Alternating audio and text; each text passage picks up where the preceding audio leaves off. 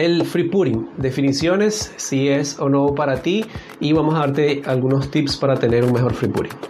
Bienvenidos al podcast Detrás del Bar, donde conseguirás todo lo relacionado a la coctelería y el sector de alimentos y bebidas.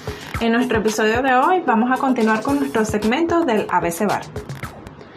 El free pudding traducido literalmente es eh, un servido libre o un vertido libre y es una técnica que generalmente es utilizada por flair bartenders o bartenders de discotecas más que todo y consiste en servir directamente el líquido sin utilizar un, un jigger o medidor directamente sobre el vaso o la coctelera con la que vamos a trabajar.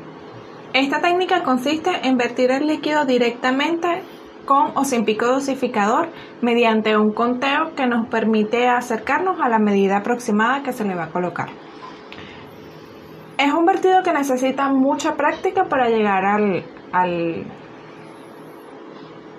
otra vez de ahí. Es un vertido que necesita mucha práctica para lograr las medidas precisas. Queremos por eso darte algunos tips para que tengas un mejor free pudding.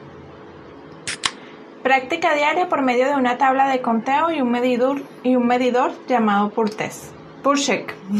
En la descripción de este video, por cierto, de este episodio, te vamos a dejar esa tabla por si aún no la tienes, en la que vas a poder guiarte por medio del conteo, saber más o menos cuánto deberías estar sirviendo. Y el medidor que utilizamos en este caso para practicar se llama check, que te permite saber las medidas que puedes tener allí. Uso de pico dosificador en las botellas para que permita un flujo constante. En caso de ser botellas con filtro original, el flujo puede variar. Sí, lo más recomendable es trabajar con un pico dosificador, los picos dosificadores generalmente se colocan en las botellas porque esto te va a permitir tener un flujo más constante y eh, controlado. En el caso de las botellas que tienen eh, su filtro original, que no se recomienda retirarlo, eh, ya el conteo puede variar un poco porque el flujo puede ser mayor o menor.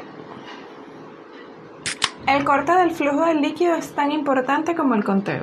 De nada sirve que tú tengas un excelente conteo si al momento de hacer el corte estás derramando un dash o hasta un cuarto de onza o hasta media onza más. Entonces se recomienda que practiques tanto el conteo como el corte del líquido.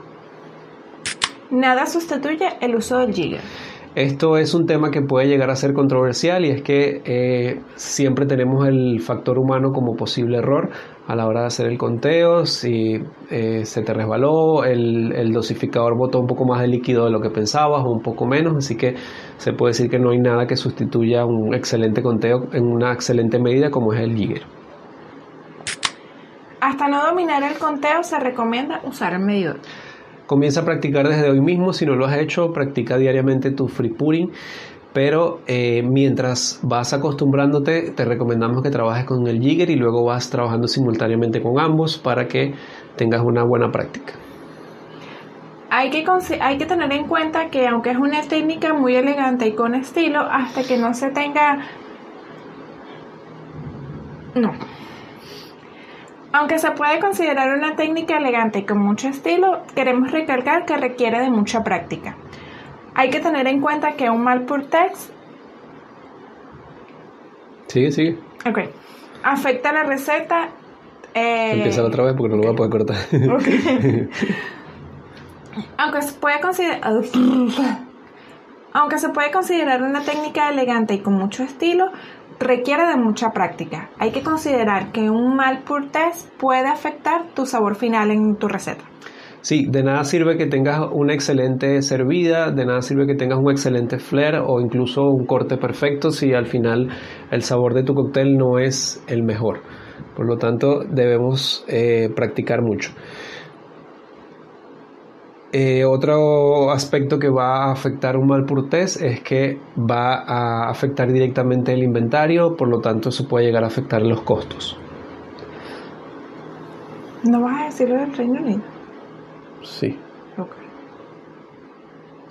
Otro tema que siempre eh, otro tema que siempre se trae a discusión es si debería o no utilizarse el jigger dependiendo del bar en el que trabajas. Por ejemplo, en muchos bares de Reino Unido no se acostumbra a utilizar el jigger.